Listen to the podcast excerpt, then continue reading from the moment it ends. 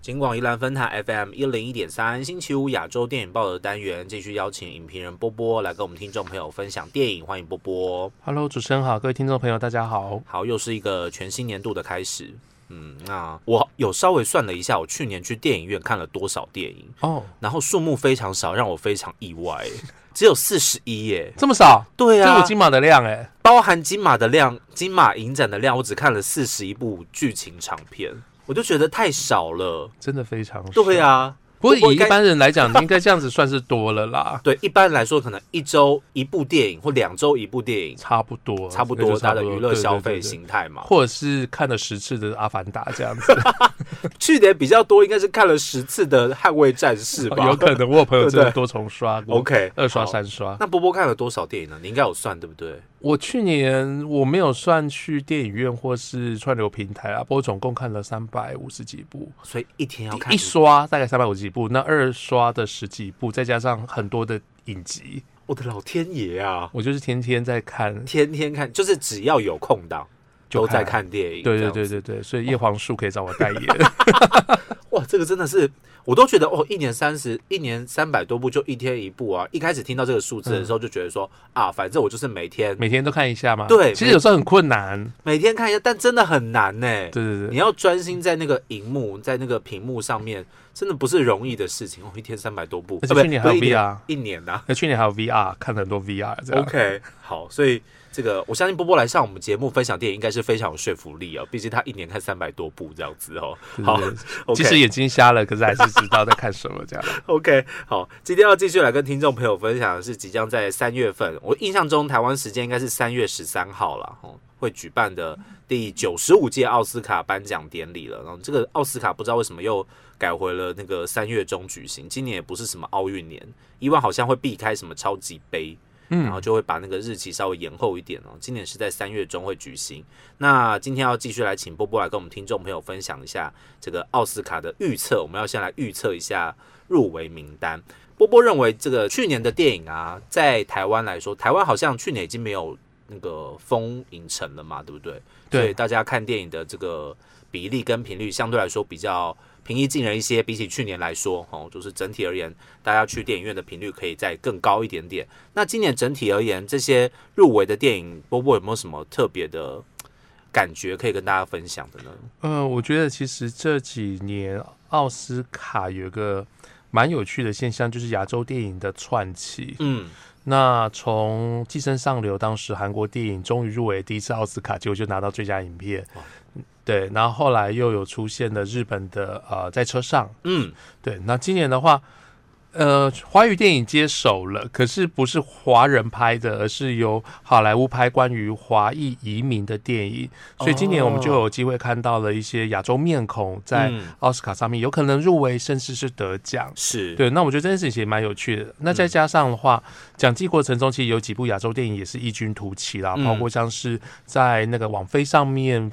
有放映的那个 RR，就是印度的片，对不对哦印度，片呃双雄起义，嗯，对这部的话，其实，在那个影评人讲开的时候，其实开的都很不错。我蛮好奇这部电影它是那种宝莱坞电影嘛，就是演到一半会开始跳起舞来那一种嘛。他其实还算节制，他在最后最后的时候才有跳比较大段，那中间也也有，那哦 OK 不过不会让你太过于出戏。 OK，对，那其实这个导演他本身之前也拍过《巴霍巴里王》，嗯对，所以他其实很向来就很擅长这种史诗型的题材。 OK，好，所以其实大家在这个奥斯卡里面，以往我们可能都是看到好莱坞电影的比例非常高，只能在那外语电影当中找到几个可能亚洲电影的席位。但现在这个亚洲类别不同族群的电影，在奥斯卡可以慢慢的被发现跟出现了。然后今年好像其实也是有一些续集电影嘛，哈，比方说。阿凡达哈，齁终于来到第二集了，第三集不知道等多久，应该不会太久啦哈。齁好，据说好像是一起拍的，应该不会等太久。然后也有看到，比方说《捍卫战士》哦，《捍卫战士》第一集不知道大家有没有看过，我是还没有看过，哦，你没看过对吗？我还没有看过一九八几年的时候啊、一九好像一九八六八对七左右，八对零不年代对尾巴，对然后对大家对都对于那个阿汤哥的颜值非常非常的经验，就大家应是该比较有印象，应该是他的那个外套 吧，上面有中华飞行民外国套国旗，对对对对对对，这个也是大家可能会去一刷、二刷很哦多次了。啊对然后台湾人会特别有感的部分。 OK，这个续集电影也是大家很多很多大家很喜欢的，都陆续的上映了。那今天跟大家来简单分析一下这个奥斯卡的入围名单。我们先从那个几个大奖好了，外语片和动画片的部分。嗯，好好那今年外语片其实奥斯卡已经直接先公告了一个短名单，是所以大概就从这短名单当中再去选出最后的五部入围。 OK，那今年其实看起来外语片部分应该会是欧洲电影为主啦哦，，真的哦我，觉得欧洲电影应该还是主力啦，每年好像都这样，对不对？大概也都是这样，因为那个比例上面，那当然，奥斯卡他们尽尽量量试着去在短名单的时候就先综合呃平衡一下各个区域的它的一个占比。嗯那今年其实目前在外语片。除了外语片以外，甚至有可能攻进到其他正式奖项的话，目前最被看好，但就是德国的那一部参赛电影，呃，《西线无战事》。是对，那这一次的话是《西线无战事》继一九三几年啊、当时由美国人拍的版本以后，然后第一次是由德国人拍，嗯然后呃，我我想主要是因为它的呃放映的平台其实算是普及率很高啦，是所以看过的人不少。在网飞上放的，对，在网飞上的。嗯对，那这一次的话，其实呃，《西线无战事》在呃奥斯卡各个几个先开出呃短名单的的奖项当中，其实都有出现。哦，所以在技术奖项的部分，对，其实它包括都视觉效果啦，包括录音呐、其实这个嗯都有。这好像都是战争片比较容易入围的项目，对不对？音效啊、录对音啊这种的，没错，所以其嗯实看起来应该奥斯卡并没有遗忘这一部片，甚至是有点厚爱这一部。是那甚至在英国那一边的那个巴夫塔，就英国电影金像奖，嗯也同样呃《西线无战事》入选了很多的一个长呃短名单，嗯，OK，所以它应该是今年呃国际电影奖上面最稳的一部了。嗯，对，那甚至大家还看好说有没有可能入围到最佳影片，甚至是最佳哦导演。我觉得今年最佳影片一定会有外语片呢、因今为年每年都这样，然后导演一定会有外语导演，只是不知道是谁，看谁比较有那个冲劲。但我们就可以这样讲讲看有哪几个导演算是机会比较高的子。，OK， 对好，那另外来讲的话，就是比利时的呃亲密，嗯，对，那这个导演上一部电影《Girl》其实谈的就是性别议题。是那这一次不是谈性别，这次谈的是两个男孩之间那种呃很近，就是两个男孩，这就是小男孩，然后彼此之间就是很骂姐很骂姐的好朋友。哦，对，可是他觉得有点长大了，想说哇，各自应该在学校也有一点点自己的生活圈、自己的朋友圈。嗯可另外一个不太能接受，后 OK 来发生了一些意外， ，OK，，对，然后他怎么样去消化这些情绪？是那我觉得是一个相当写意的电影。嗯对，相较于其他电影，可能有很多的历史、很多的脉络。嗯，那我觉得《亲密》它是一个在写意上面其实做的很棒的。这样说起来很想看这部电影哎、哦，这片很好看。对啊，这边好就是会令人感起兴，就是会有兴趣。这部电影到底它会呈现出来的效果是什么样子？对，就它就不是说每一幕都是有一个很大的故事在，可你就可以看到眼神，看到小动作，看到他嗯在乎和不在乎。哦，对，OK，好，所以德国跟比利时应该在那个呃欧洲电影的部分哦，今年是相对强势的。那当然，刚刚我们也提到了亚洲电影嘛，刚刚提到那个双雄起义哈、哦，双雄起义好像也是从这个奖季开始，慢慢的就浮出头来，然后越浮越高这样子那种感觉。对，不没，错。可是嗯呢，最终他不会入围奥斯卡国际电影，因为他没有报名，对不因对？为印度不是报他，因为呃，奥斯卡的国际电影奖它规定是一个国家只能或一个区地区只能报一部，哦那印度选的是另外一部《天堂电影院》。是对，所以这一部《双雄起义》一定是没有机会。哇哦，但所以是，呃但是我觉得，呃，天堂电影院很有可能会入围。哦，真的啊，呃，几个原因，第一个，它儿童题材其是实本来就是奥斯卡国际电影比较讨好的部分，哦有关于影片、关于电影这件事情。那再加上，诶我不知道前几年也有过那种法国，就是法国呃入围《悲惨世界》那一年，其实在讲季的时候，《燃烧女子的的画画像，嗯的画像》其实呃拿的还蛮好的。嗯可，大家想，哎呀，法国选错了，结果奥斯卡还是入围了《悲惨世界》，对，所以我觉得也有可能印度被注意到，或许双雄起义没机会，可是有可能帮到他的真正呃被他们官方选上的这一步。哦，这是有可能发生的啊、就像某一年那个《少年的你》入围的时候，我们都觉得说是不是、嗯、是不是搞错了那种感觉，这样子，现在不是阳搞错光电普照， 对啊，就搞错了，台湾人自己觉得这样搞对对错了吧，这样之类的。OK，好，那印度的部分哦，原来他们不是派双雄旗他们不是派双雄起义。 ，OK，对。那韩国的部分应该就没有意外了吧？韩国有派错吗韩国今年完全没有意外了啊？OK，然后甚至在一些呃影片奖上面，呃分分手的决心的男主角或是女主角汤唯，嗯都有一些零零星星的被提起。是奥斯卡是没机会入围个人的技术奖啦，嗯那、演技奖。不过我觉得在国际电影方面，应该其实呼声算高，甚至嗯是这当中呃在入围最佳导演的机会也是有的。 OK，对，因为他好毕竟属于一个很重要的作者导演。是这个韩国的分手的决心哦，这个台湾也已经上映了，这跟以往就是片商排片的那个逻辑不大一样。对通常外语片可能真的都要等到哦已经入围的那一刻、得奖的那一刻被排上映的这个比例跟机会会高一点。当然也是因为这部片当时有参加那个三大影展啦，影展对哦没错所以被看到的机会会比较高而。且又有汤唯啊，对啊，汤唯又台台湾人又比较熟悉一点嘛，对对对对不对对台湾人不会忘记汤唯这样子哦。 好，那刚刚除了提到这个欧洲电影跟亚洲电影的部分呢，今年的金球奖颁给了一部阿根廷电影，哦，对，然后这部阿根廷电影也是关于那个呃战争的，是对，关于战争审判的，一九八五年的阿根廷，嗯，呃，这已经在串流平台已经可以看得到了，哦，真的，对对，这已经有上了，对。嗯，好，然后这部呃也是有呼声，影片奖也大概算是蛮稳的，嗯，对。然后相对于同样是南美洲的墨西哥来讲，我觉得是它比墨西哥还要稳一些，是，对对 OK 对不过我们刚刚提到这几部其实都是在短名单里面了，对，都在短名单的也。算领头羊，就看到时候这个奥斯卡他们的小评审团，他们不是大评审团投出来，小评审团投出来的入围名单如何？诶，每一年看啊外语片的入围名单，我觉得都比那个什么男女主角紧张很多、诶，不知道为什么，就会觉得他们的竞争是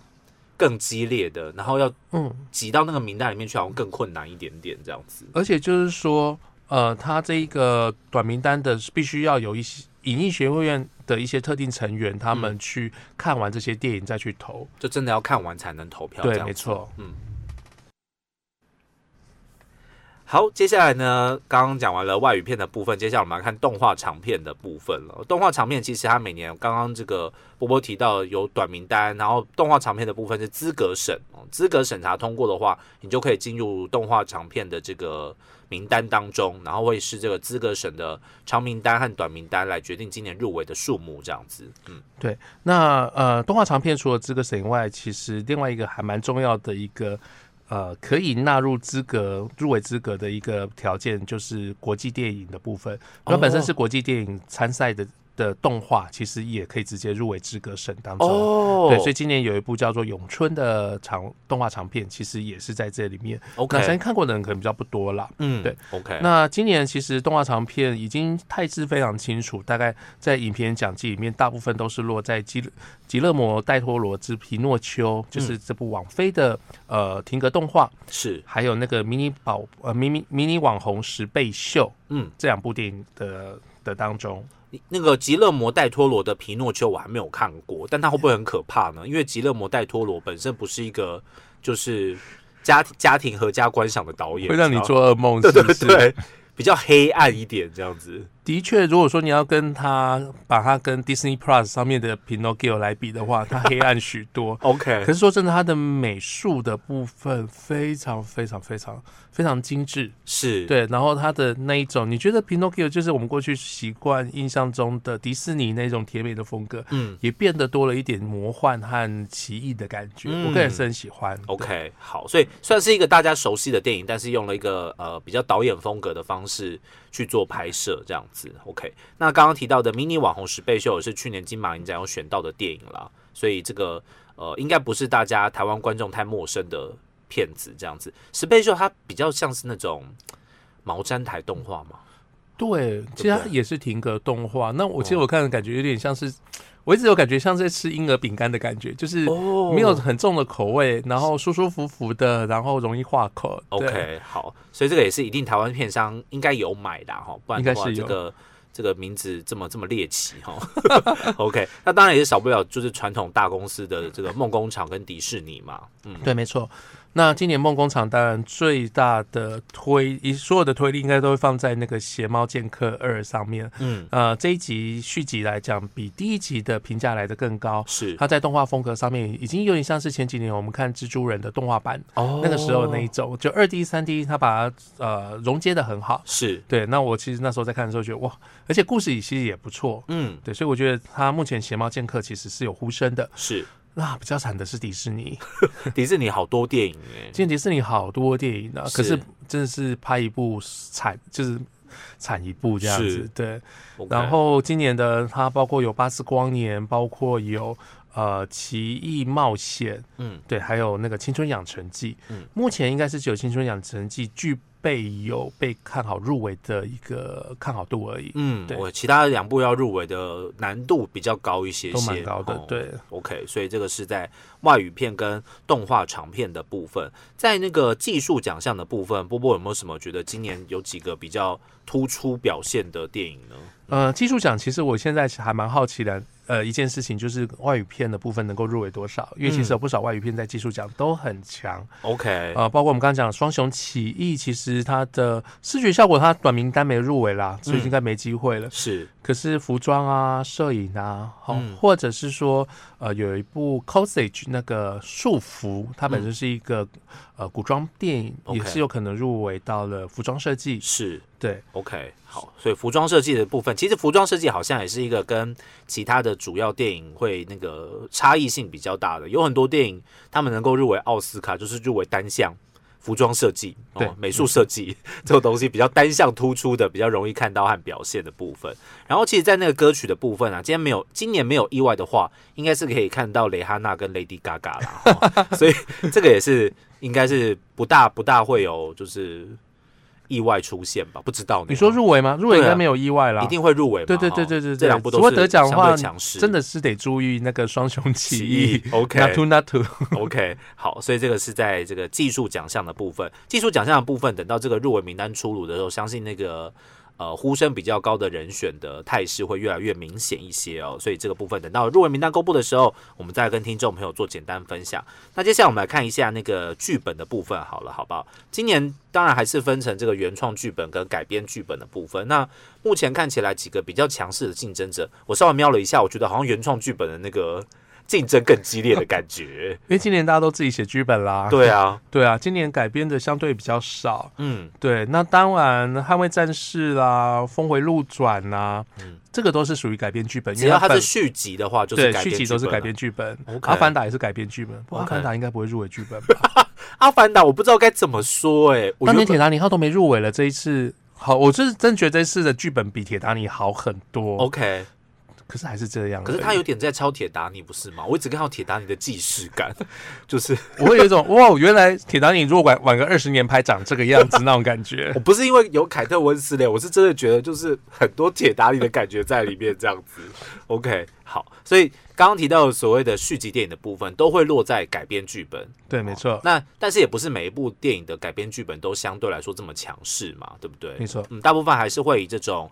呃，比方说电影翻拍啦， 或者是说一些小说改编的电影哦，比较容易被看见这样子。嗯，OK，那今年真的就是比较竞争的，都是在原著剧本方面啦。嗯，那因为几个呃最佳影片的强棒也都是原著为主，是比如说像《妈的多重宇宙》啦，《伊尼舍林的女妖》啦，还有《法贝尔曼》是嗯都是属于原著啊，还有《塔尔》。是对， OK，所以光是原著剧本应该就可以决定今年最佳影片是谁了吧？哇，就所以谁拿到了剧本奖，拿应到该就是最后的得主了。 OK 好，去最年近扣打就是这样走啊。去年扣打是三题三中哦，，对啊，就是百分之百得奖率，可是那个东西是在最后奖季奥斯卡颁奖前，呃，投票前、最后的风向怎么吹？嗯，怎么怎么吹怎么给这样子哦，然后对或者没错是或者是他们有时候那个最佳影片，我们看到那个名单的时候，会觉得说。这个可能不是大家传统的那种电影从业人员他们觉得的最佳电影，但是他们可能想要透过